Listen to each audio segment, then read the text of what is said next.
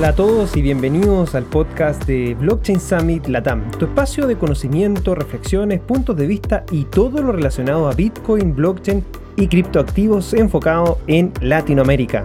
Mi nombre es Cristóbal Pereira y soy tu anfitrión. Desde el año 2015 trabajando en el ecosistema latinoamericano desarrollando diferentes proyectos y actualmente liderando uno de los eventos más importantes del ecosistema regional, el Blockchain Summit Latam, a través de Latam Tech. En este podcast conversamos con diferentes referentes globales y regionales para comprender y entender la actualidad latinoamericana en torno a esta tecnología, pero sobre todo participar y construir en conjunto la nueva Internet del valor y la confianza. Sean bienvenidos y bienvenidas. ¿Es Bitcoin esperanza para Venezuela y ahora también para El Salvador? ¿Aún existe esa narrativa en torno a la criptonación de Venezuela? Fueron parte de las preguntas que buscamos resolver en este nuevo episodio del miniciclo dedicado a Bitcoin que estamos llevando a cabo en el BSL Podcast. Para eso invité a mi pana venezolano Javier Bastardo, organizador de Satoshi en Venezuela, a que me ayudara a responder varias dudas con respecto a la realidad en Venezuela, así como también las conversaciones que ha tenido con diferentes referentes del ecosistema, siendo el más importante la que tuvo con Michael Saylor el día de ayer, viernes 2 de julio, con quien conversó en su canal de YouTube. Partimos con un pequeño resumen de lo que han sido estos primeros seis meses del año para Bitcoin, donde varios han sido los acontecimientos desde el precio máximo marcado por Bitcoin en abril hasta la aparición de Elon Musk, China, El Salvador y mucho más nos adentramos en conocer la realidad en Venezuela y se ha visto un aumento en la adopción desde la última vez que conversamos hace un año atrás. Le pregunté si Bitcoin es una esperanza para el país, donde también hablamos de la realidad de la minería que está viviendo actualmente en Venezuela.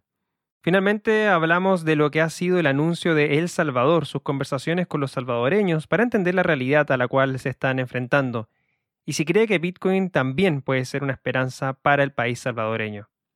Antes de iniciar con esta gran conversación, estamos muy contentos de anunciar un nuevo patrocinador que se suma a nuestro programa. Le damos la bienvenida a OrionX. ¿Ya conoces OrionX? Bueno, es la mejor plataforma chilena de trading de criptos, única certificada en Latinoamérica como custodios de criptomonedas. Los avalan más de 85.000 clientes que son parte del cambio que pueden elegir entre más de 13 mercados para invertir y seguir creciendo. Su equipo de soporte te atenderá de lunes a domingo en el momento en que lo necesites. Búscalos en Discord e ingresa a una comunidad de criptos en español donde podrás aprender, aclarar tus dudas y conversar directamente con su equipo. Únete al cambio y reescribamos juntos la industria financiera con los mejores estándares de seguridad, comisiones justas y la mayor oferta del mercado nacional. Conoce más en orionex.com. Enlace en la descripción de este episodio. Y ahora que ya tienes tus Bitcoin comprados en Orionex, te invito a conocer Leden, una suite de servicios que te ayudan a ahorrar y ganar más Bitcoin y dólares digitales. Los productos de Leden te permiten generar intereses, pedir créditos en dólares y obtener créditos para comprar más Bitcoins. Sus cuentas de ahorro en Bitcoin y dólares de USDC ofrecen las mejores tasas de interés del mercado trabajando con las instituciones más establecidas de la industria. Así también cuentan con un servicio llamado Bit2X, exclusivo del Eden que te permite utilizar tu saldo en Bitcoin para obtener un crédito en dólares y comprar el mismo monto en Bitcoin. Y si necesitas dólares y no quieres vender tus Bitcoin, puedes obtener un crédito respaldado con tus Bitcoin en menos de 24 horas y así no los tengas que vender. Todo esto con la mayor transparencia de la industria, siendo la única plataforma de ahorro y crédito que ofrece pruebas de reservas realizadas por un contador público que pueden ser verificadas por sus clientes. ¿Quieres ponerle alas a tus satoshis? Aprende más en leden.io. Enlace también en la descripción de este programa. Siempre revisa las tasas de interés vigentes, tanto para ahorros como para créditos, en su página web.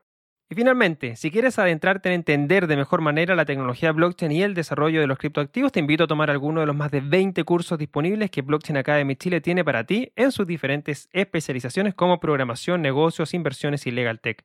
Aprende Bitcoin con el curso Bitcoin para principiantes o aprenda a desarrollar contratos inteligentes. O si quieres aprender sobre finanzas descentralizadas y otros varios temas, entonces únete ya a una comunidad de más de 1.700 profesionales blockchain con beneficios y canales de comunicación exclusivos para conectarte y visualizar las nuevas oportunidades que nos entrega esta tecnología día a día. Cuentan con cursos gratuitos y también cursos pagos que van desde los 19 dólares.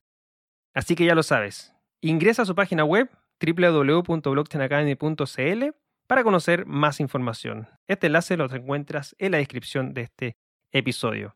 Blockchain Academy Chile, formando talento blockchain. Y si te gustó este episodio, te invitamos a compartirlo en tus redes sociales usando el hashtag BSL Podcast y seguirnos como Blockchain Summit Latam en las diferentes plataformas sociales. Te invitamos también a suscribirte a nuestro canal de YouTube buscándonos como Blockchain Summit Latam, donde todas las semanas tenemos contenido de actualidad sobre el mercado de la tecnología.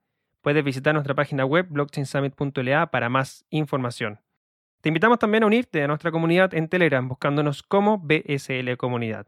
Y ahora ya nos vamos a disfrutar de esta gran conversación con Javi. Bienvenidos todos a este nuevo episodio y como bien saben me encuentro con mi amigo personal, mi pana venezolano, Javi Bastardo. Javi, ¿cómo estás? Hola Cristóbal, gracias por la invitación y bueno, aquí contento de estar en BSL Podcast. Excelente, bueno, muchas gracias por haber aceptado la invitación y además, bueno, felicitarte por, por la gran labor que has venido realizando, sobre todo estos últimos meses y, y por ahí ya también la conexión con grandes eh, eh, referentes globales y, por lo que lograste ayer con, con Michael Saylor entrevistándolo en tu canal de Satoshi en Venezuela. Bueno, y conectando con los bitcoiners alrededor del mundo. Bitcoin nos conecta. Exactamente, impresionante eso. Bueno, es parte de lo que nos gustaría conocer eh, en la labor que, que estás llevando adelante, esta labor que, claramente es fundamental para, para, desarrollar este ecosistema en materia comunicacional y educativa también. Y antes de partir en materia ya de lleno con, con las preguntas que tengo preparado, me gustaría conocer primero tu, punto de vista o cómo estás viendo actualmente este ecosistema Bitcoin en los primeros meses del año, porque creo que ha pasado bastante desde ver los precios máximos de Bitcoin en, abril, eh, la implementación de Taproot, eh, lo que ha sido el tema de la minería y las provisiones de, de, China, y ahora último lo que ha sido El Salvador, ¿cierto? Eh, también poniendo a Bitcoin como una moneda de curso legal, lo de Elon Musk, o sea, creo que hay muchos, muchos temas en, en torno a Bitcoin que claramente han marcado la pauta en alguno que otro momento y me gustaría conocer tu punto de vista general de todo lo que está pasando. En Bitcoin no hay, no hay chance de aburrirse. O sea, creo que es como una de las principales ideas que uno siempre contrasta con respecto a lo que hablan los agoreros de blockchain y otras criptos y tal que Bitcoin es una tecnología vieja, que no pasa nada, que a nadie le importa y tal. Y en realidad, si uno se fija en las cosas que pasan alrededor de Bitcoin y su funcionamiento, pues te das cuenta que eso es falso. No hay un día para aburrirse. Eh, ayer, bueno, hoy en la madrugada estamos grabando 3 de julio, ocurrió el ajuste de dificultad más grande de la historia de Bitcoin casi 30% de ajuste de dificultad a la baja, o sea que los mineros están contenticos, pero esto es solamente un efecto dentro del funcionamiento de Bitcoin de todo un contexto de hechos que ha venido sucediendo y que como bien decía incluye a distintos actores, Elon Musk, eh, ese FOD que se creó alrededor del consumo energético, eh, Steve Hanke, Frances Coppola, o sea, nombres propios de críticos que están por allí siempre esperando que pase algo con Bitcoin para decir, vieron, yo sabía, yo tenía razón. Entonces, este año hemos tenido un paseo por demasiados lugares Bitcoin, eh, all time high, ver también el precio con una corrección bastante fuerte, dudas sobre si la estructura de precios cambió de alcista a bajista definitivamente. Yo hasta esas profundidades no me metería, pero dejar como nota lo del all high es interesante de lo que ha pasado en estos primeros seis meses. Mm, obviamente Elon entrando en Bitcoin, porque Michael Saylor, que CEO de MicroStrategy, comprando Bitcoins desde el año pasado, ya él de por sí mismo era un nombre propio dentro de Bitcoin por ese interés, esa idea de comprar todos los Bitcoins que pueda comprar frente al dólar. Pero ese convencimiento, o no sé, ese, como ese flirteo que hubo entre ellos en Twitter para hablar más de Bitcoin y tal, que Elon entrara y prácticamente le agradeciera a, a Saylor por haber ayudado allí al menos con, con conocimiento, que Elon después se haya ido all in a, al cheat posting y hablar de Dogecoin o de Chiva o de lo que yo que sé. Entonces, o sea, todas esas cosas también forman parte del desarrollo de esta tecnología y creo que lo más resaltante de eso es que cada vez ha perdido menos influencia, ha, perdido mm, la influencia, pues cada vez ha sido menor la incidencia que tiene un tweet de Elon sobre lo que pasa en el precio incluso de Dogecoin. Lo que muestra que el activo Bitcoin ya no es solamente eh, esa no sé, como ese nicho especulativo donde cualquier persona famosa puede hacer desastres, sino que una vez se digiere esa información, digamos, Elon Musk, su empresa compró un billón de dólares en Bitcoin y bueno, ya el mercado sabiendo eso, ya el mercado habiendo añadido esa posición dentro de los elementos a evaluar para saber en qué pasa, en qué momento está Bitcoin, pues obviamente hace que sea cada vez menos relevante. Y eh, creo que lo siguiente más importante sería China, que el ban de China. el ban de China es un cuento como el cuento del lobo que viene, viene el lobo, viene el lobo y nunca venía, pero esta vez sí vino. Y hay un lado Bitcoin afecta directamente las operaciones con Bitcoin. La minería está migrando con fuerza del país. Eh, se están apagando eh, operaciones de hosting, operaciones de pool, etc. Pero tiene un lado no Bitcoin, que sería en este caso Central Bank Digital Currency o CBDC o Fiat Crypto, como me gusta llamarlo, porque esto lo que quiere decir es que China va con fuerza por el yuan digital. O sea, sencillamente China no quiere nada con Bitcoin. Y puede ser que China hoy siga teniendo posiciones en Bitcoin, siga teniendo Bitcoin a nivel eh, on disclosure, sin, sin decirlo públicamente, pero su política pública y eh, su política pública con respecto al tema, pero su posición conocida es de prohibición, de persecución, de asegurarse de que los mineros no están operando. Entonces todo eso me hace pensar que ellos van con fuerza a su estrategia de yuan digital.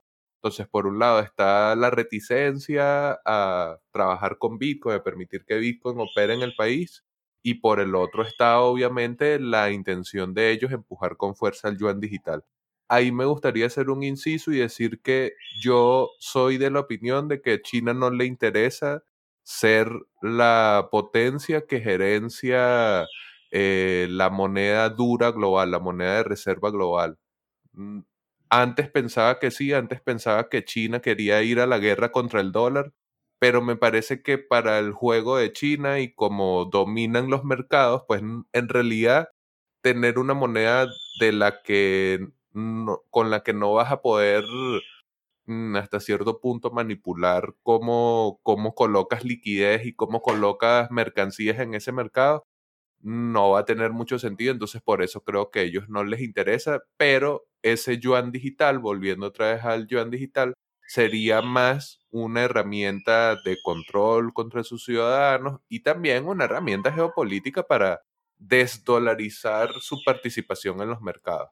Pero nada de eso tiene que ver con Bitcoin, o sea, será como competencia. Y lo siguiente, y ya cerrando este repaso de estos seis meses en ocho minutos, sería El Salvador. El Salvador, querrámoslo o no, eh, yo desde el principio me pareció una locura que un Estado adopte Bitcoin. O sea, si Bitcoin es para desestatizar el dinero, siempre me ha parecido contradictorio y loco y me parece que no está directamente relacionado con Bitcoin Beach y el trabajo de la gente en el Sonte, sino que esto fue, bueno, el hype, aprovechar la ola y tal. Bukele además tiene unas características bastante autocráticas, no se descuiden del cuadro democrático en El Salvador deviniendo en autocracia y pronto dictadura. Ah, veo demasiadas cosas que ya vi aquí con Chávez.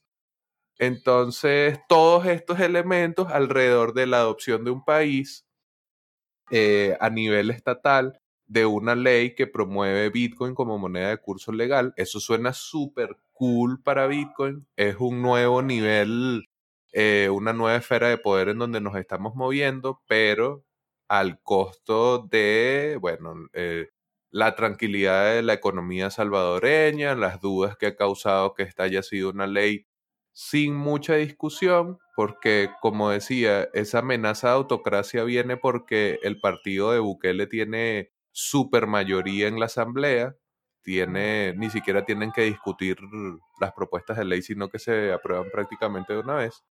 Y bueno, la vaina o sea, en El Salvador yo creo que está muy interesante como la ruta de mapa de Bitcoin. Si solamente nos importara Bitcoin, diríamos, oye, está muy bueno, Bitcoin ya está hasta el nivel estatal, pero como Bitcoin es también un fenómeno eminentemente humano, pues la sociedad salvadoreña y la infraestructura en El Salvador para usar este tipo de tecnología tiene unos enormísimos desafíos por venir desde fuera nosotros, bueno, ya gracias que estamos conectados por el español, podemos de repente aportar más y ver de qué forma se pueden hacer cosas, pero, o sea, es una decisión muy controvertida eh, por un gobierno que, como digo, aún hoy es democrático, pero todo parece indicar que se va a volver una autocracia.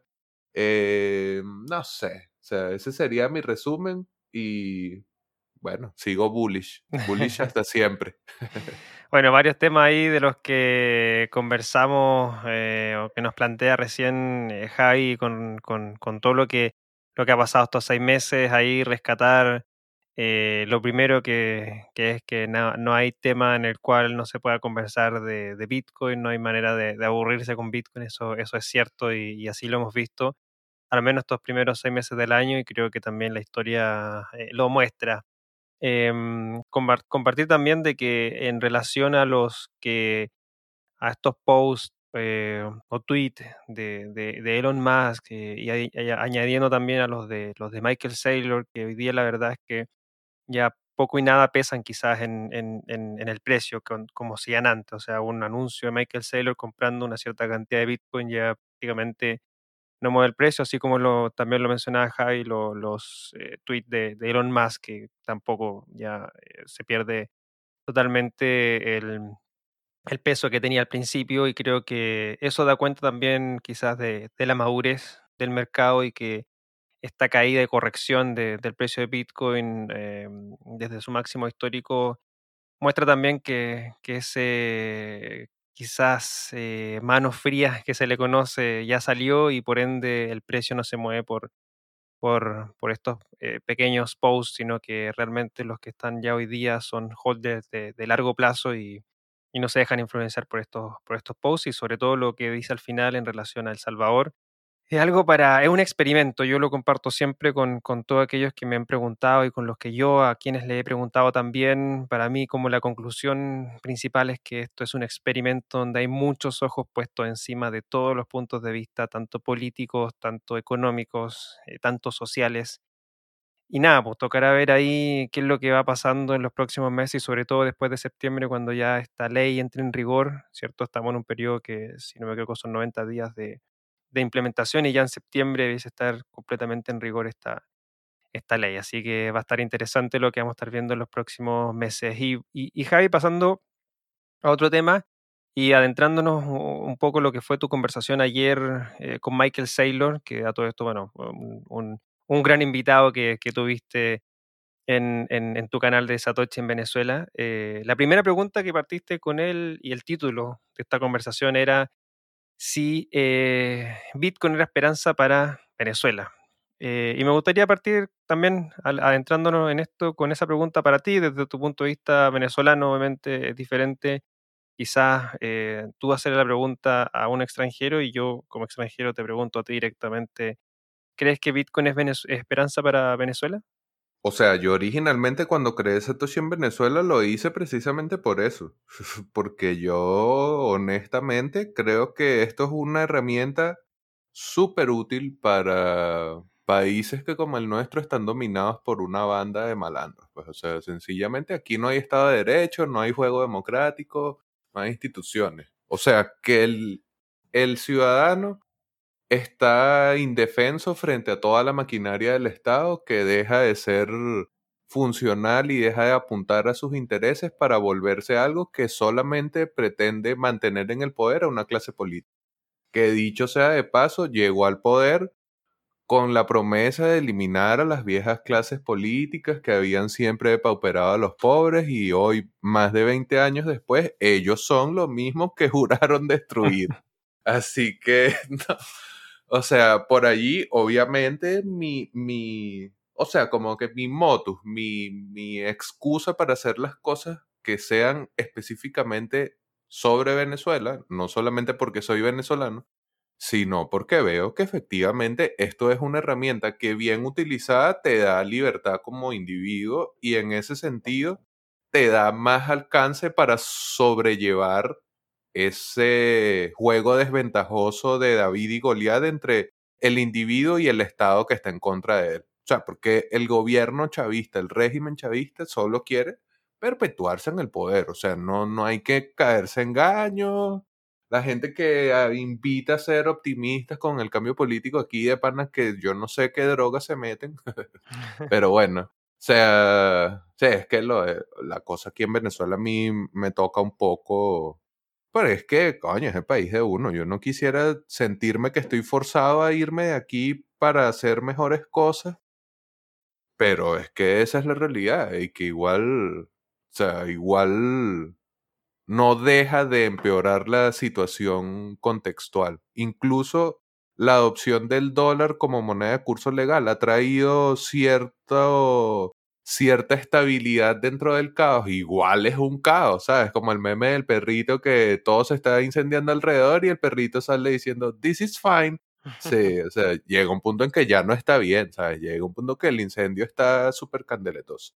Y todo esto hablando desde la posición de alguien que no forma parte del más del 60% de personas en Venezuela que vive en extrema pobreza, que recibe sueldos de 30, 40 dólares al mes, si acaso, o que incluso directamente ganan en bolívares. Pero pese a todo eso, y pese a que yo quizás sea el, no sé, yo a veces creo que es por Twitter, que Twitter hace que uno se vea más cascarrabias de lo que es. Pero como yo generalmente soy de los que siempre está en contra del hype y hablar de Venezuela como que se va a salvar con Bitcoin y tal, no dejo a pesar de eso de pensar que Bitcoin sí es una esperanza para Venezuela. No en abstracto, como para todo el país y va a salvar y va a cambiar y va a mejorar las instituciones y nos va a devolver la democracia.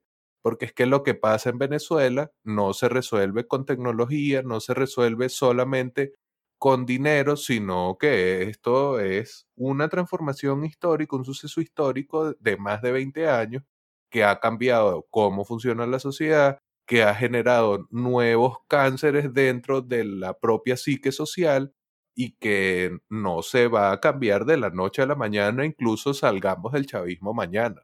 No creo que suceda, creo que vamos más bien camino a ser una nueva Cuba, que Fidel Castro murió en el poder, eh, Raúl Castro mm, como que heredó el poder, aquí el chavismo más o menos va en ese camino perpetuándose que 40, 50 años, no sé, ese, ese es como el escenario que yo veo. Dicho todo esto, sí, dicho todo esto, ¿cómo encaja Bitcoin como una esperanza? Bueno, porque lo que había dicho, te da la oportunidad de como individuo salirte de esas políticas monetarias que te obligan a ser un cliente de ese Estado que solamente quiere perpetuarse en el poder.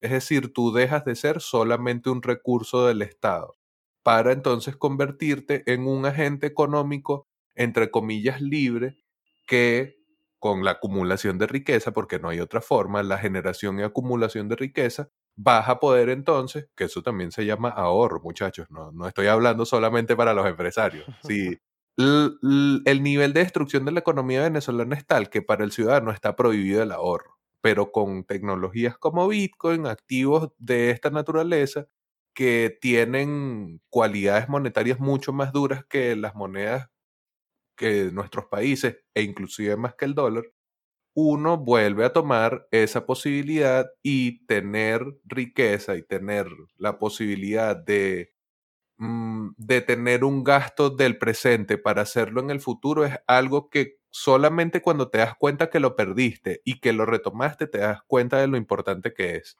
Entonces, poder hacer todas estas cosas que son las puertas que a mí me parece que abren Bitcoin es súper importante para luchar en esta en este nivel de desigualdad que se supone que es la lucha de supervivencia para el venezolano. O sea, tú estás desprotegido, estás contra un Estado corrupto, estás contra autoridades que probablemente en el ejercicio de la fuerza van a querer buscar la forma de ellos lucrarse, hablo de policías extorsionando o cosas así.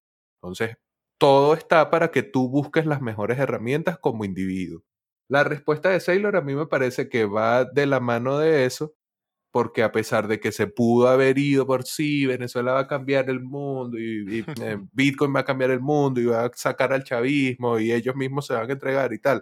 Él se pudo haber ido por allí, pero sencillamente dijo que te da la posibilidad que no tienes en contextos de hiperinflación de tener un buen dinero. Y ese es un principio básico. O sea, si de verdad nosotros como ciudadanos venezolanos individuales o como individuos en general en cualquier país, puedes tomar una herramienta que te permite generar riqueza o mantener esa riqueza que generas en periodos de tiempo más largo de lo que es tres meses, un mes, un día, tu posibilidad de crear y desarrollar un plan de vida más complejo aumenta. Y bueno, o sea, a partir de allí también comienza a entrar cómo valoras la libertad, de qué forma te interesa, cuál sería el plan de salida de un contexto como este. Entonces, es esperanza, pero con esas observaciones, pues, no, no, no esperanza como que, ay, sí, qué bueno todo, se, se arregló el mundo con Bitcoin. De hecho, eh, e, en ese sentido y, en base al contexto que, que, mm, que conversamos el año pasado, cuando también te, invité al, podcast, era el contexto de Venezuela como esta nación Bitcoin eh, y el hype en torno a Venezuela como la gran nación, la criptonación, recuerdo e, efectivamente.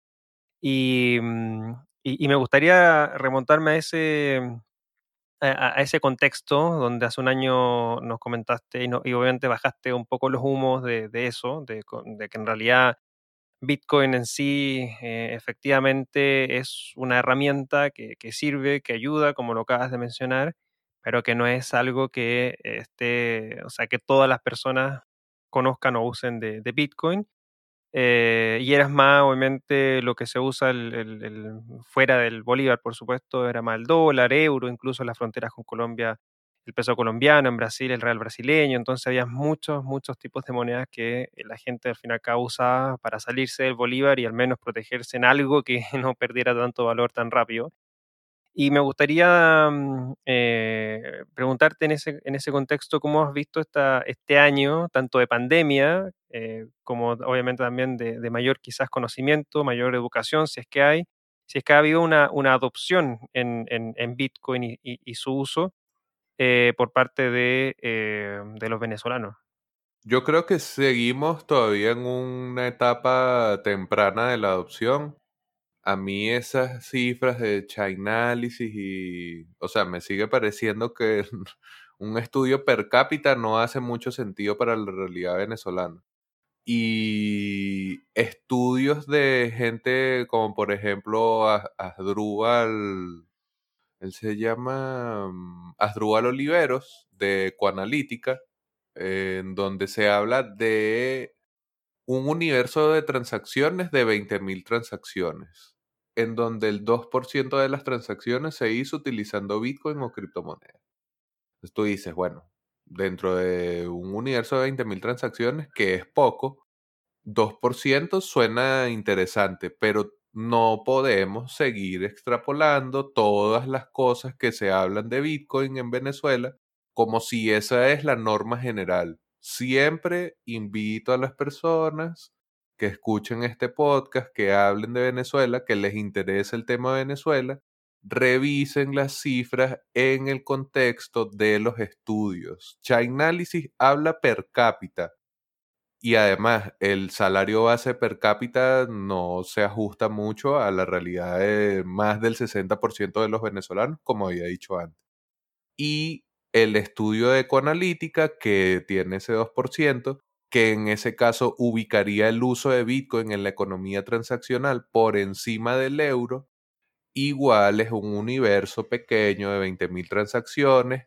Ellos están cada vez ampliando más los estudios, lo que quiere decir que la muestra va a ser cada vez mejor, pero por favor mantengamos siempre conciencia de que si tú generas expectativas falsas sobre la adopción de Bitcoin, cripto, tecnología que sea en Venezuela y no sucede nada, al tiempo te va a pasar lo mismo que la historia del lobo.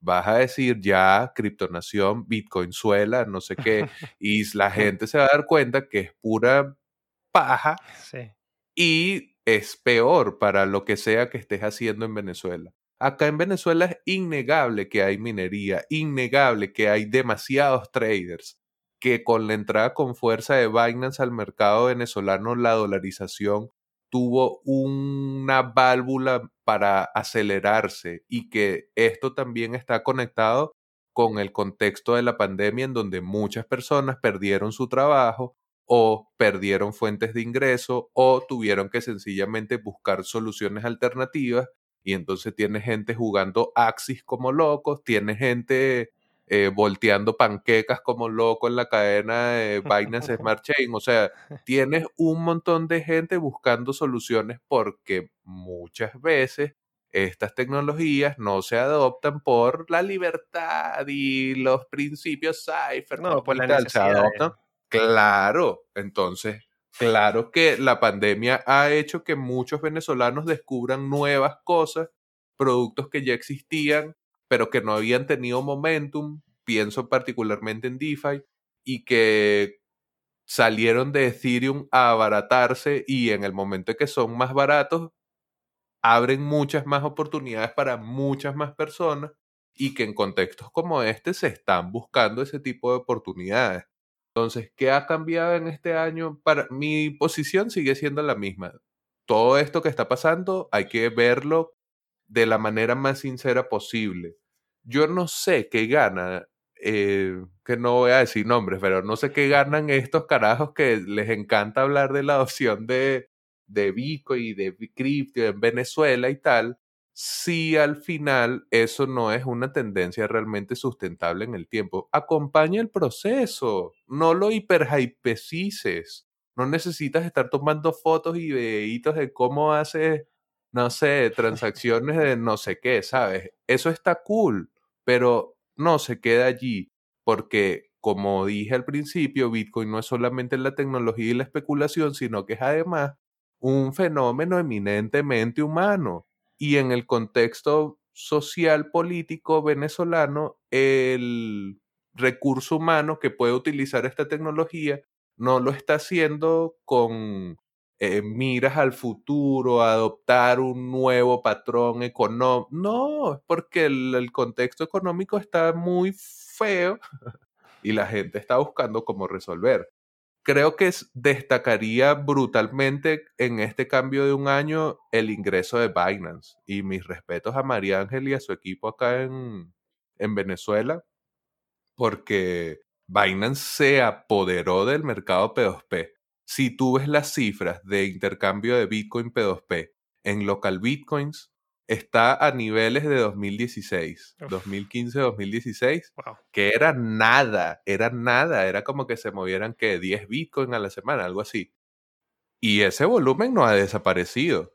O sea, no es que salió del local Bitcoin y ya se, se fue al Bolívar y tal. No, claro. Eso todo está en Binance. Binance, abre tu API, por favor, queremos ver. Hay un montón de gente salivando con esas cifras que se vienen allí porque eso va a estar monstruo. Si ellos muestran esas cifras, yo diría que le meten 3X al resto de las plataformas. Y eso siendo eh, considerado como por lo bajito. 3X de volumen solamente Binance de lo que haga el resto de las plataformas combinadas, eso sí. Y que la necesidad de la economía venezolana no ha cambiado, hay una importante demanda de dólares, el bolívar sigue siendo una shitcoin maravillosa que sirve muy bien para pagar pero que nadie atesora. Y la dolarización ha tenido esa válvula en Binance que no es tan fácil acceder a piezas físicas dólar, no es tan fácil acceder a dólar financiarizado que forme parte del aparataje financiero tradicional. Y entonces, criptodólar, pseudodólar, Tether, eh, yo creo que DAI y Money on Chain todavía no han sonado con fuerza, pero que también son opciones de ese estilo y todo lo que asemeje de alguna forma el dólar va a tener eh, su interés. La cosa en Binance es que, bueno, no solamente te ofrece la oportunidad de tener una cuenta en dólar, sino que también te abre la puerta al casino ahí al lado y bueno, si estamos buscando soluciones. Y acá la gente ha tenido como un empuje hacia las loterías y los juegos, más o menos se asocia esa oportunidad de especular en el mercado cripto a través de Binance con ese mismo, esa misma venia, ese espíritu apostador del venezolano. Entonces hay allí una sinergia brutal en cómo, cómo Binance ha entrado en el mercado venezolano y cómo ha acelerado procesos de adopción de criptoactivos. En este caso pienso más en Tether y en, en panquequitas y cosas para especular y a la vez eso ha profundizado el interés de gente que sabe que Bitcoin es escaso, que dentro de todo el resto de opciones tiene unas cualidades que los otros no tienen y que dicen, bueno, también me voy a quedar un poquitico de Bitcoin cada vez. Pero sobre todo Tether, creo que ha cambiado el signo de la adopción cripto en Venezuela hacia USDT. Interesante y claramente lo que mencionaste de Binance es, es, tremendo. Eh, bueno, ayer eh, eh, me actualizaron la cifra de la cantidad de usuarios que tiene Binance en el mundo, ya están 101 millones de usuarios. Em, y yo me había quedado con 60 millones de usuarios un tiempo atrás, así que es tremendo el, crecimiento que, ha tenido esa plataforma y, y, bueno, a nivel global le hemos visto también como otras, como la están atacando también a nivel regulatorio, pero pero bueno, será eh, conversación quizás de, de, otro pod, pero, pero es tremendo el trabajo que ha hecho Binance, sobre todo en, en, Latinoamérica, y, se da cuenta de que está entrando fuerte. O sea, ya tienen Binance México, Binance Argentina, estarían pronto a entrar Binance Chile, eh, Binance en Colombia, eh, Venezuela. O sea, literalmente se están entrando con, con fuerza. Oye, eh, Solo para eh, preguntarte, porque no quería dejar pasar esto y, se fue en realidad preguntarte la pregunta anterior, pero supimos ahora hace un par de días de este tema del, gobierno de, cortar o, sacarles literalmente seis ceros son, seis ceros del Bolívar que le van a, sí, seis ceros. Seis ceros. Y sumando ya con los anteriores 14 ceros se le ha borrado al, al Bolívar desde, desde cuándo, desde Maduro, desde Chávez. Lo que pasa que yo creo que la primera reconversión monetaria, que es como le llaman a esta locura, eh, fue con Chávez. Y las otras dos han sido con Maduro. Creo, creo, creo. No me, no me crean directamente. Pero ya hemos tenido tres y en esas tres reconversiones se le han sacado 14 ceros al Bolívar. O sea que si 6 es millón, 7 eh, son 100, bueno, imagínense. Ni siquiera sé cuántos son 14 ceros. Lo que quiere decir que, o sea, el Bolívar ha sufrido, o sea, depauperado como ninguna moneda en el mundo, pero de verdad, o sea, 14 mm. ceros, 6 ceros que el chavismo yo no sé, o sea, ellos, ellos no, es que eso debe ser a propósito, no, no, puede ser, no puede ser que ellos sean así de, de locos.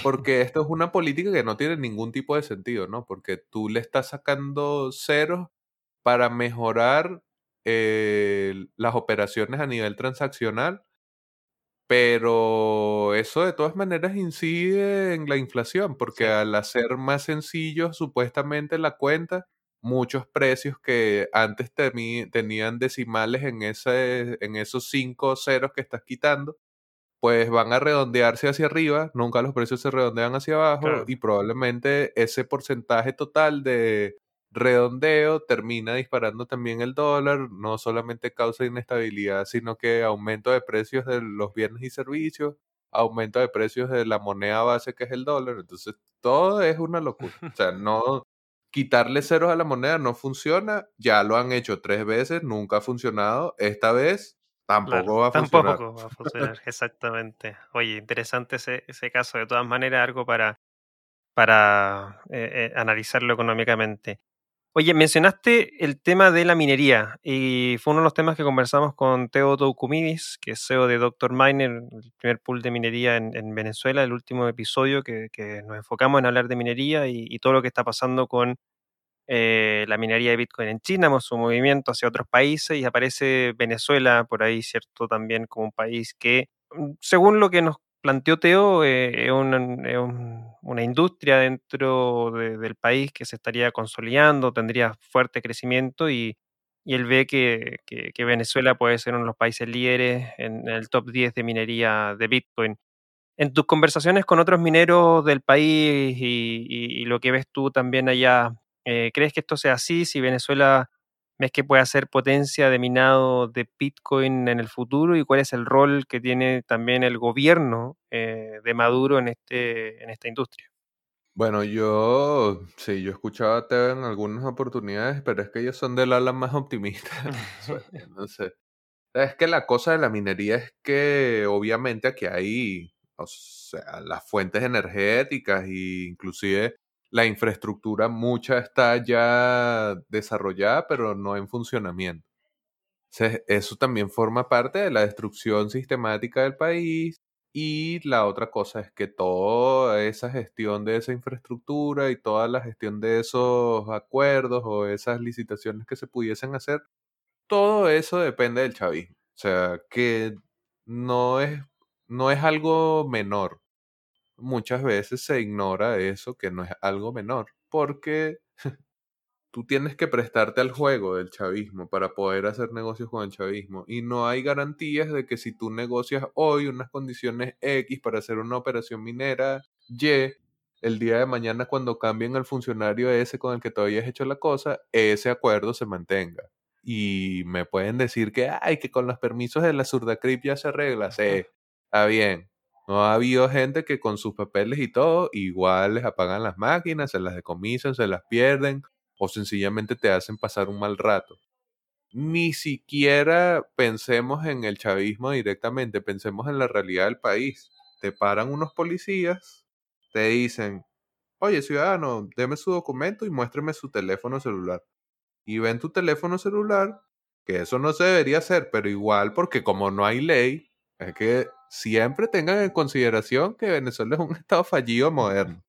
No hay ley, revisan tu celular y ven, ah, este pajarito tiene Binance, tiene una app de Binance. Oh, y además tiene unos monitores de mineros. Ay, papá. Ah, sí. Y comienza la extorsión, y comienza el bailecito y, o sea, sean 100, sean 1000, sean 10 mil dólares que te quiten por eso, ya eso también es un elemento que tienes que tomar a consideración. Mm.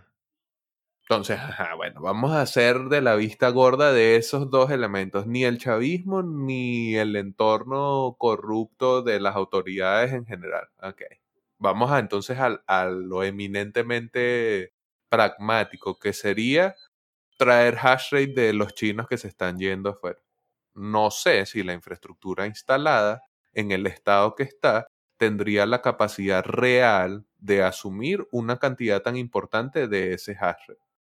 No digo que Venezuela no pudiese duplicar o inclusive triplicar la presencia de hash rate que tiene hoy por hoy, pero no es un proceso menor, no es algo que va a darse en una infraestructura sana que ya funciona suficientemente bien como para que además añadamos la demanda de consumo energético de una industria que consume energía constantemente, o sea, los mineros no se apagan para que hagas cosas de la casa, sino que siempre están compitiendo ahí con las cosas de la casa que vayas a hacer.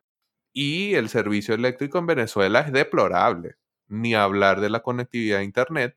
Pero bueno, suponiendo que el minero a nivel privado va a solucionar todas estas cosas y va a costear todos esos costos, allí entonces hemos ignorado tres niveles de dificultad distintos. ¿Ves? Porque yo digo que yo soy muy optimista. Bueno, ignorando todos esos niveles de dificultad, allí es donde tú dices, bueno, si consigo un precio de un cent por kilowatt hora, estoy súper ganador. Vamos a ponerle que a ese un centavo le tenga que poner la mitad más por si, eh, no sé, gastos superfluos y de repente, no sé, hasta una extorsión por allí que te toque, porque no es solamente que los policías son extorsionadores, sino que hay bandas delictivas organizadas enormísimas de 200 a 300 miembros para arriba que controlan ciertas zonas del país. Y el que quiera caerse en buste e ignorar este tipo de cosas, bueno, no sé en qué en Venezuela está viviendo, será que estamos solo en Caracas. Pero ustedes van y revisan el canal de Telegram de Román Camacho y probablemente semanalmente vas a ver un video de un tipo que le habla a otro comerciante amenazándolo con armas largas, con poder de fuego, diciéndole, si usted no se pone en orden, bueno, vamos a tener que echarle tiro a su casa. Y te lanzan granadas, te echan tiros, o sea, eh, hay demasiadas cosas alrededor de un negocio tan lucrativo como pudiese ser la minería. Entonces, bueno, ignorando todas esas cosas, claro que hay potencial, claro que la energía y las fuentes están muy cool.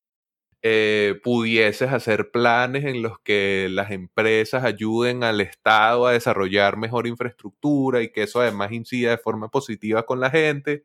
Pero eso a mí me parece puro bla, bla, bla. O sea, si el chavismo sigue siendo el chavismo, nada de los planes que tú hagas con esa gente van a mantenerse eh, beneficiosos para todos. Siempre van a buscar beneficiarse más, siempre van a buscar la forma de prescindir de tu ayuda, inclusive si tú hayas estado ahí combinando desde el principio. Entonces, bueno, no sé, yo lo de la minería, nuevamente repito, no veo imposible que el, la migración de hash rate desde China implique incluso triplicar la cantidad de hash rate que hay en Venezuela, llevar a Venezuela de uno por alrededor de 1% a 3% del total, que sería una cifra súper increíble. No lo veo imposible así, pero tienes que tomar en cuenta estos tres niveles de dificultades que hemos señalado y bueno, que el chavismo es el chavismo.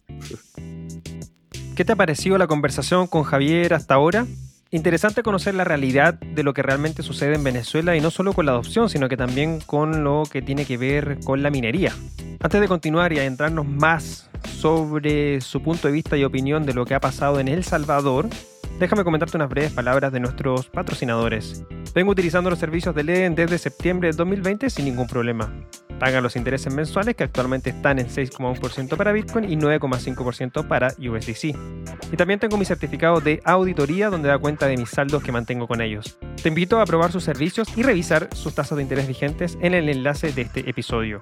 Blockchain Academy Chile cuenta con la más amplia oferta académica sobre blockchain y criptoactivos en español. Compra tu primer curso con criptomonedas y obtén un 10% de descuento.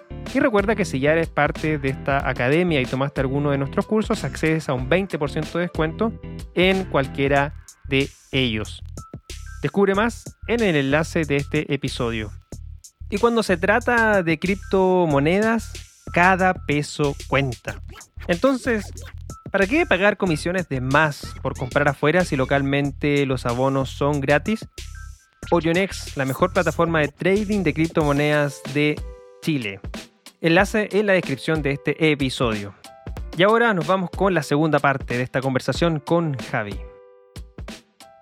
Wow, interesante ese doble clic cuando uno se adentra más allá del, titular de, la noticia. Eh, claro, o sea, y yo me, imagino, yo me imagino que así estarán los salvadoreños ahorita. todos esos salvadoreños estarán como yo me pongo siempre cuando se habla de Venezuela. sí, ¿no? Porque efectivamente como decir, eh, no sé, pues, un titular como decir Venezuela potencia a nivel global de minería de Bitcoin y uno va viendo la noticia, sí, siempre y cuando eh, pagues tu, eh, tengas al, gobierno de tu lado, pagues tus eh, coimas y toda la serie de capas que tienes que ir pasando para que efectivamente puedas tener tu operación funcionando ahí. Es interesante conocer e, esa, esa, perspectiva, ese punto de vista. Mira, quería, eh, eh, antes de entrar en un par de preguntas con respecto a El Salvador, em, uno de los temas de la minería también, que, ha sido interesante este año, este, este consejo minero que, que, se creó en Estados Unidos y del cual le preguntaste también a Michael Saylor eh, ayer en, tu pod, y donde le preguntaste, bueno, le dijiste también de una claramente que, que tú estabas en contra de este tipo de consejos o cooperativa o cualquier tipo de forma de consorcio en torno a Bitcoin, pero, pero bueno, él, él dio bastantes puntos en relación a, a ese tema del consejo, el, el, foco, lo que estaban haciendo y, y, quería conocer, y bueno, ahí damos enganche para que la gente también pueda ir a ver ese, ese episodio, lo dejamos igual como enlace a este, a este pot, así que lo pueden ir a, ir a ver ahí. Eh, ¿Qué te pareció su respuesta? ¿Estás, de acuerdo con, con, su punto de vista o, o no? Bueno, yo ahí, yo tenía esa, tenía que decirle, Michael, odio este consejo de mierda. obvio, obvio. Es que yo, o sea, yo no puedo, me cuesta ser hipócrita. Yo, o sea, creo que yo caigo mal por eso. No sé, yo a veces no me pregunto por qué caigo mal. Ay, yo no sé, weón, yo no sé. Yo quisiera entender por qué, pero me, o sea, me parece que es por eso. Estamos en tiempos de corrección política, a la gente le gusta eh, quedar bien siempre y a mí eso verga, no, no, no puedo, no puedo. Si yo no le hubiese preguntado a ese tipo diciéndole que de pana yo no estoy de acuerdo con esa idea, no me hubiese sentido tranquilo con la entrevista. O sea, muy de pinga hablar con un carajo, pero yo no voy a jalarle bola, ¿sabes? Yo quiero, quiero información, quiero conocer más detalle de lo que pasa.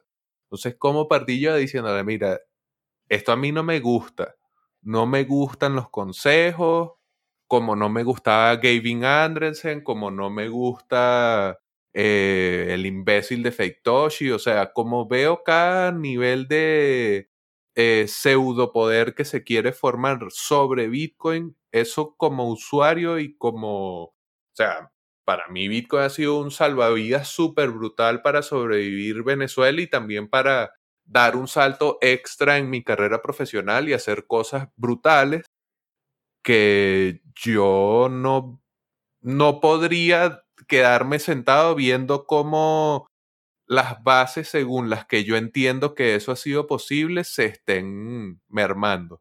¿Qué bases estaría mermando en este caso? Eh, la descentralización. O sea, tú puedes llamarlo consejo de mineros que eh, son panas y solamente quieren defender los derechos de Bitcoin y somos los más pinga full Bitcoin diehard. Igual es una organización de influencia dentro de un protocolo donde las influencias y las credenciales mueren. Entonces, ok, yo le dije, man, esto a mí no me gusta y tal, pero, y esto es verdad, o sea, yo sí también, ah, si bien no me gusta también esto, también entiendo que es necesario un ente, una coalición, no sé, no le pongamos consejo, por favor. que yo creo que lo que le, le, hace mal PR es ese nombre de consejo. Quizás si se hubiese llamado simplemente Mineros Unidos por Bitcoin, algo así hubiese sido mejor, pero bueno. Eh, cuando tú ves que un grupo de esta naturaleza, que además entre ellos tienen más o menos el 33, 32, 33% del hash rate instalado actualmente, o sea, inclusive con la debacle de la caída del hash rate a partir del baneo en China, la organización del Consejo Minero tiene más o menos 33% del total de la red, que no es una cifra despreciable. Tú ves que ellos se reúnen y que su interés no es generar un espacio de gobernanza, que fue la respuesta que, con la que Saylor partió. No es una organización de gobernanza sobre Bitcoin es una organización que busca enfrentar el FOD, enfrentar los argumentos que son directamente mentiras sobre la minería de Bitcoin y que además, esto no lo dijo él, pero obviamente es así, está inscrito en una narrativa global de lucha contra las energías altamente contaminantes, de limpieza de las energías, ¿sabes? Como que esa narrativa verde globalistoide que hay por allí pululando. Entonces, por un lado, es necesario que la explicación que él daba, yo no puedo dejar que mientan y quedarme callado porque, coño, si tú dices, Cristóbal, tú mataste a toda tu familia, ¿qué me vas a decir tú? No vale, que yo maté a toda mi familia, si aquí estamos grabando el podcast, estamos todos aquí en el cuarto escuchando, ¿sabes?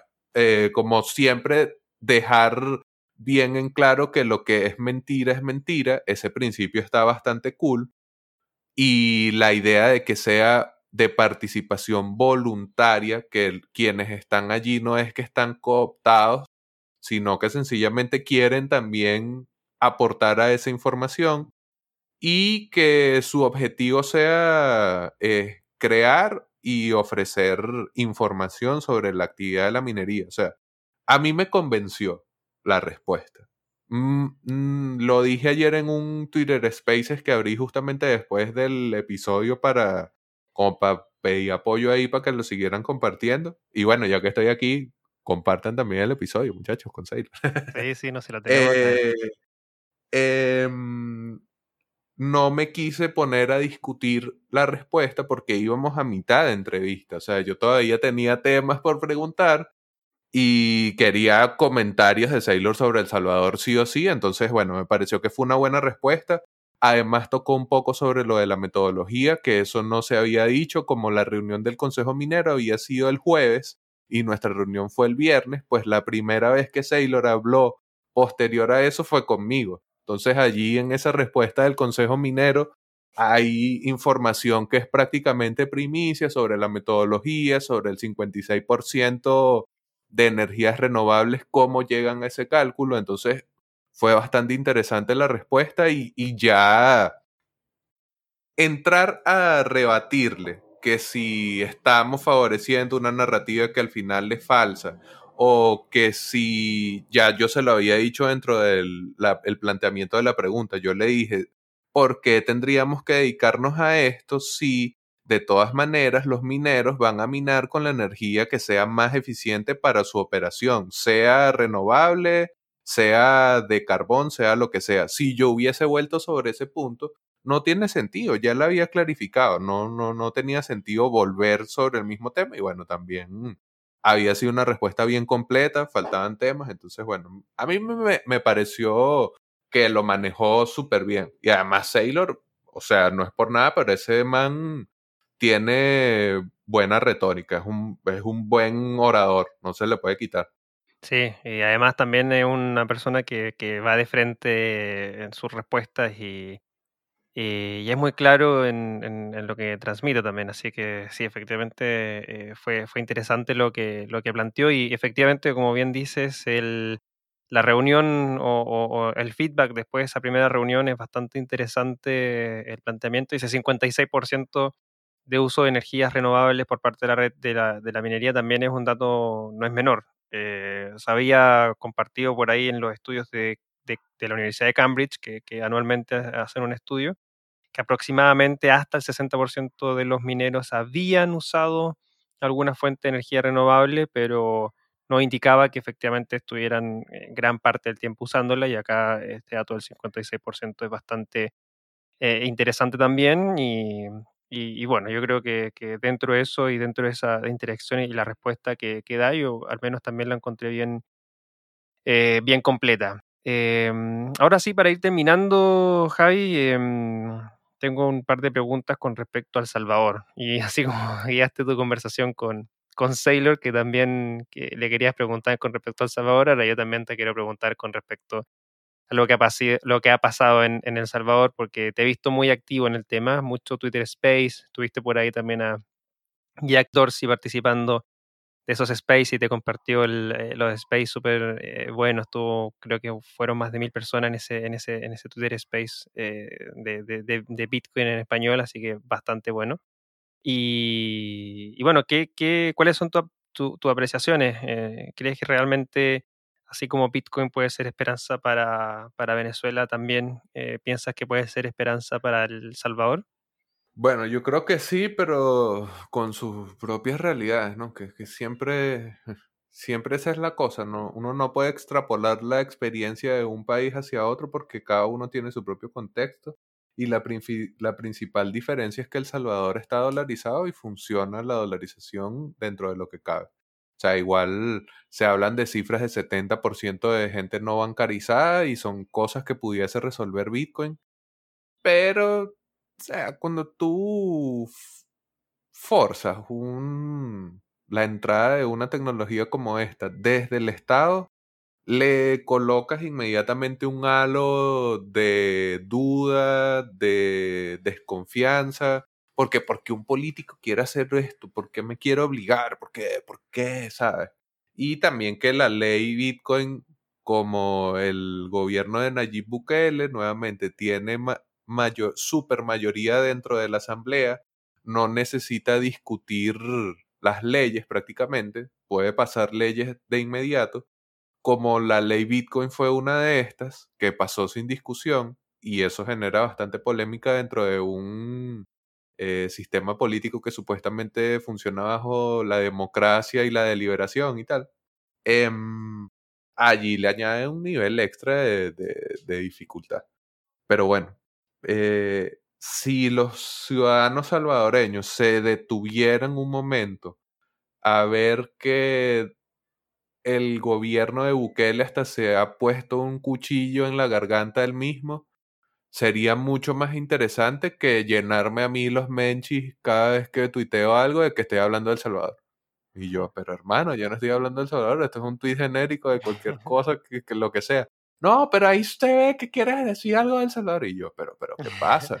O sea, y he estado muy activo, como dices, en Twitter Spaces y haciendo cosas sobre El Salvador, pero ya ahorita honestamente me da hasta fastidio. Digo, no, vale, pero, o sea, si voy a hablar de una vaina que en realidad yo he sido súper honesto, no me parece que un Estado empujando la adopción de Bitcoin sea ideal, estoy totalmente solidarizado con las dudas que tienen muchos salvadoreños, entiendo cómo es que te usen de meme en Bitcoin porque ya nos usaron bastante los venezolanos y todavía tú vienes y me vas a, a tratar con hostilidad, no seas marico, o sea, perdón, pero coño, o sea, yo no, yo no sabía del Salvador hasta la ley Bitcoin, pues así de sencillo. No es que yo soy un estudioso del caso del Salvador, ni pretendo que va a cambiar todo y si la hostilidad va a ser así, prefiero enfocarme en ayudar a Chimbera, prefiero eh, dedicarme en ayudar a gente que está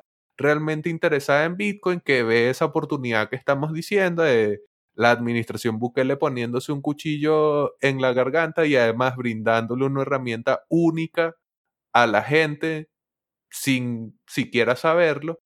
Entonces, bueno, o sea, si la cosa es así, va, vamos solamente con los que realmente estén interesados, que realmente siempre ha sido así la adopción de Bitcoin, ¿no? Como que si, si no lo entiendes o no me crees, no tengo tiempo para explicártelo como decía el propio Satoshi en su momento. Entonces, en líneas generales, yo creo que es un, o sea, las dudas y el debate que se está dando, sobre todo de descontento sobre la adopción de Bitcoin en El Salvador, están completamente justificadas. Pero eso no quiere decir que nosotros queremos aprovecharnos de que El Salvador se está bitcoinizando. Pero ¿qué, ¿de qué nos vamos a aprovechar? ¿Qué, va, ¿Qué vas a ir a hacer? Yo no voy a ir a cashear eh, Bitcoin por los dólares del Salvador. O sea, no, sé, no sé. Ni, ni tampoco creo que voy a ir a comprarme una propiedad en El Salvador ahora que está bitcoinizada. Ahora sí. No, no, tampoco. Y esto es un momento. Si la tendencia se mantiene, no de inmediato, pero al menos sí que esto siga siendo de interés público adoptar Bitcoin como una política pública en otros países y viste un montón de políticos larpeando, poniéndose ojos láser y hablando de que en su país también y no sé qué. Si esto sigue así, el momento del Salvador va a pasar. O sea, va a dejar de ser El Salvador el tema de si se da la adopción, la ley Bitcoin, no sé qué, y vendrá entonces el siguiente país. Y seguirá entonces el siguiente país hasta que, como cuando hablábamos de Saylor y Musk tuiteando, ya no mueven el precio, hasta que países adoptando Bitcoin sean normal adoptándolo como sea que lo vayan a adoptar. No digo que en todos los lugares vaya a ser como la ley Bitcoin, pero que esa información nueva al mercado deje de ser tan relevante y sea así como que, ah, bueno, ok, otro país más con Bitcoin. Ah, ok. O sea, entonces, no sé, creo que la reacción de muchos salvadoreños, especialmente en Twitter, ha sido desproporcionada, porque marico, yo no, o sea, yo no quiero explicarles su realidad, quiero escucharlos, quiero saber lo que pasa. Sí. Pero tampoco quiero que me regañen, pues, o sea, y Jack Dorsey que se conectó a ese Twitter Spaces compartiendo, ese se llama la hiperbitcoinización en español. Fue justamente ese, una prueba de ese mismo momentum. Justo la semana después de la aprobación de la ley, para esos 90 días hasta que entre en vigencia por allí el 7 de septiembre, justo la semana después, eh, se estaba hablando mucho en Bitcoin Twitter del español quiénes van a hacer cosas, quiénes están haciendo cosas. Yo estoy trabajando ahora mismo en un proyecto de traducciones con 20 traductores y yo como que los organizo y tal y tenemos el apoyo de Miles Suster, de Dan Held y de Cory Clipsten. Igual ahí hay otra gente que está interesada en apoyar, pero ellos son como los principales. Y esa semana estuvo en un increíble momentum Bitcoin en español y yo abrí esa sala y Jack la vio y la compartió. Y ya, o sea, fue una casualidad, pero en esa sala hubo muchos salvadoreños hablando. Además, como está ese momentum del español, mucha gente participó desde otros países reportando cómo se estaba dando eh, la discusión o qué había alrededor de Bitcoin en esos países. Y eso fue súper interesante, pero eso obedece a ese mismo momentum no es que esto va a ser una, una tendencia para siempre eh, de que cada vez que abras una sala se va a llenar y vas a hablar de Bitcoin y todo el mundo va a querer saber. O sea, es porque estos son los primeros pasos. Ya luego eso será como lo normal hasta cierto punto. Ojalá que los salvadoreños aprovechen y, vean, o sea, que, que, es algo ventajoso para ellos. Más allá de que sea Bukele, no tienes que querer a Bukele, weón. es sencillamente tomar ventaja de que no conocen bien lo que están adoptando, que no saben que eso les puede sacar poder de las manos y nada, aprovecharlo, aprovecharlo como individuo, no porque sea Bukele, no porque sea salvadoreño específicamente, porque es una oportunidad para el individuo en el contexto que sea, en Venezuela, en Estados Unidos, en Europa, en El Salvador, en África. Oye, ¿Qué has escuchado de las apreciaciones eh, con respecto a este airdrop de 30 dólares eh, con la Chivo Wallet que, va a ser el, presidente para impulsar la opción de Bitcoin en El Salvador? Bueno, ¿qué he escuchado? Primero voy a decir que a mí me parece una locura. sí, o sea, es que es lo mismo que hicieron aquí con el Petro, que unos bonos para impulsar el uso y la adopción. Y las reacciones, bueno, obviamente de duda, porque el manejo de la información no ha sido muy prolijo. El ministro de Haciendas, apellidado Celaya, en su momento dijo que esos 30 dólares no iban a poder canjearse, sino que solo se pueden gastar. Aclarando esta información, Bukele dijo que ese gasto va a permitir que ese Bitcoin entre a algo que se llama el sistema normal, que yo honestamente no sé qué significa. ¿Será que pasas de Lightning a la on-chain? Pero ves, no hay información clara, entonces uno tiene que entrar a especular.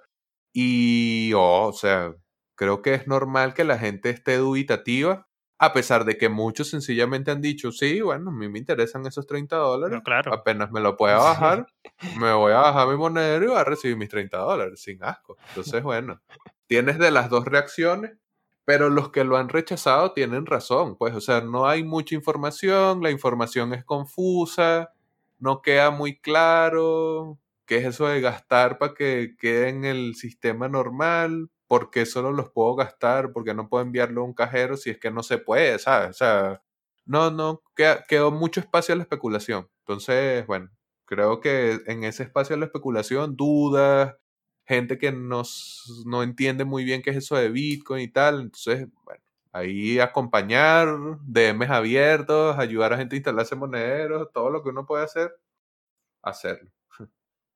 Para terminar, eh, desde tu posición y trabajo en este ecosistema Bitcoiner de comunicación, de, de, hablar con todas las personas en todas las materias posibles, porque hay mucho contenido en el canal de Satoshi en Venezuela, así que vayan a verlo, muchas conversaciones súper interesantes. ¿Qué podríamos esperar en los próximos meses? ¿Qué, qué, qué ha sido la conclusión de tus conversaciones con, con varios personajes en, en, todas las materias que has tenido al menos este año? ¿Qué es lo que están, no sé, visualizando? ¿Qué estarían esperando? ¿O, o todo normal y acorde a lo que vaya pasando día a día se va trabajando? Yo creo que todavía, o sea, no sé si estamos en la corrida alcista de la existencia, pero todavía creo que hay allí un poco más de de corrida y me parece que el, el, la transformación principal que ha vivido Bitcoin es convertirse en un tema geopolítico. O sea, eh, los chinos baneando, buena parte de territorios estadounidenses tratando de posicionarse como un lugar para recibir ese hash rate que está migrando y no sé, o sea, ver, ver cómo termina este segundo semestre, a ver si la adopción institucional continúa o si se ralentiza como me parece que ha pasado, que no es que entró en cambote toda la, todo Wall Street a comprar Bitcoin, ni mucho menos. Eh, pero bueno, expectante. Y obviamente la noticia bomba de lo que sigue es cuando se active Taproot hicimos hace poco un podcast con Sergi Delgado y Diego y haciendo la revisión técnica.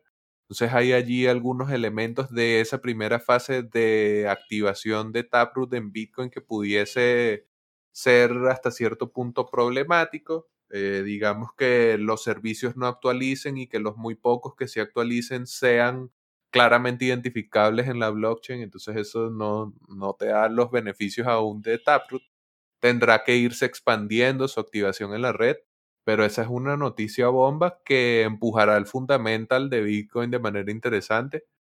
Eh, más programabilidad para el gasto, más privacidad, varios elementos allí interesantes, incluso a nivel tecnológico. Y lo que decía al principio de eh, cómo ha ganado relevancia geopolítica combinada con este upgrade eh, tecnológico, me parece que puede darle un momentum nuevo al, a la tendencia alcista. Entonces, expectante, esperando Taproot y, y bueno, ver, ver cuán, cuál va a ser el siguiente país que declara Bitcoin moneda de curso legal. ¿Será, será Paraguay? Eh, no sé, será, no sé qué otro país está. Es que en Paraguay está un diputado que se apellida Rejala, pero Rejala es de, de las minorías del Congreso. Entonces no sé qué tan viable sea que puedan pasar esa ley, pero está por allí eh, México, Colombia que tiene el sandbox, a pesar de que no creo que vayan por el mismo camino, también están hablando. Eh, y poco más, porque los demás países todavía, en Brasil no, no hay tanto interés. en, en, Argentina, justamente la AFIP más bien acaba de aclarar cómo van a ser los impuestos. Entonces, bueno. Sí, no, y México también apareció ahí el Banco de México después de las declaraciones de Salinas diciendo de que estaban trabajando en, en, el Banco Azteca para poder tener también Bitcoin y salió el tiro de que el Banco de México que no se podía hacer eso. Chile nada, Chile aquí nada, ni siquiera una mención ni nada. En, en el, gerente general de del Banco Central en, LinkedIn publicó un par de cosas porque le preguntaron mucho respecto a esto del Salvador y él más que nada se remitió a algunos estudios que ha hecho el, el, banco más que nada para decir de que eso no le compete al Banco Central y, y nada, así que tampoco por acá se ve mucho, mucho de ese movimiento. Oye, eh, nada, eh, fantástica la conversación, Javi, te, te, te pasaste, eh, me gusta mucho con, conversar contigo, sobre todo estos tus puntos de vista y, y agradecido, de verdad, por, por, compartir esta, estas opiniones que, sin lugar a dudas, creo que aportan bastante valor a la discusión y sobre todo a la realidad y a ese doble clic que muchas veces hay que hacer a los titulares, hay que leer la noticia completa y hay que investigar y, y, estas conversaciones son fundamentales también para que cada uno tome su propio punto de vista. Em, para terminar, micrófono abierto. Eh, dejamos ahí un micrófono abierto para que puedas eh, compartir lo que quieras, despedirte a la audiencia, puntos de vista, opinión, lo que sea. No, bueno, gracias por la invitación, Cristo. Siempre un gusto hablar con mi compadre chilesolano. Eh, bueno, yo generalmente soy host, entonces cuando me invitan, seguramente me encadené en varios lugares, pero bueno, porque también uno quiere decir sus cosillas. Y nada, nos vemos en las redes sociales. Sigan arroba Satoshi en VZLA. A mí me consiguen arroba criptobastardo. Y también viene por ahí la nueva temporada de Cripto Hispanos. Y le estamos dando primicia aquí en el podcast de Cristo que venimos otra vez a lanzar. Sí, sí, sí, de todas maneras, ahí con nuestro Alejo Beltrán, nuestro nuestro colombiano, nuestro parcero, eh, también ahí preparando bastante material. Así que atentos con eso. Eh, y bueno, nada, genial. Eh, ya nos compartiste las redes sociales de Satoshi en Venezuela y, de, y las tuyas. Las tienen, por supuesto, también en el enlace, o sea, en la descripción de este, de este episodio. Y, ahí pueden tanto ver el episodio de, Michael Saylor, el canal de YouTube, su cuenta de Twitter y también la cuenta de Twitter de, de Javi. Queremos eh, terminar este episodio agradeciendo a nuestros sponsors, por supuesto, que hacen posible el desarrollo de este episodio. Agradecemos a, Leden, una suite de servicios que te ayuda a ahorrar eh, y ganar más eh, Bitcoin y dólares digitales. También a Blockchain Academy Chile, que te permite formar y unirte a una comunidad de más de 1.700 personas que están desarrollando, investigando, analizando, aprendiendo sobre blockchain y criptoactivos y también a Orionex, el mejor exchange para comprar y vender criptomonedas en Chile. Así que ya lo saben, gracias a nuestros sponsors y suscríbete a este podcast si nos estás escuchando en Spotify, Apple Podcast y también a nuestro canal de YouTube. Nos buscas como Blockchain Summit Latam. Te suscribes y así no te pierdes ninguno de nuestros episodios del podcast y también de los programas como son BCL Análisis y BCL Contra Reloj. Síguenos en redes, Blog Summit en Twitter, Blockchain Summit Latam en Facebook e Instagram. Y por último, si quieres conectar con nuestra comunidad, únete a nuestro canal de Telegram buscándonos como PSL Comunidad y así no te pierdes ninguno de nuestros programas y te conectas también con la comunidad con quien puedes compartir, preguntar y conocer sus puntos de vista. Muchas gracias Javi por estar conversando con nosotros el día de hoy y nos vemos en un próximo episodio del BSL Podcast. Gracias Cristo. Chao, chao. Te recordamos que el Blockchain Summit Latam es uno de los eventos íconos de Latinoamérica sobre blockchain, DLT y activos digitales, con más de 600 asistentes, 50 speakers y 30 empresas por evento. Forma parte de Latam Tech, empresa que busca construir en conjunto la nueva Internet del valor y la confianza, a través de sus unidades Blockchain Academy Chile, Hack Latam y Blockchain Summit Latam. Las opiniones vertidas en este episodio son de exclusiva responsabilidad de quienes las emiten y no representan necesariamente el pensamiento de Latam Tech. Este podcast es traído y producido a ustedes por Latam Tech. Para más información puedes visitar nuestra página web www.latamtech.la.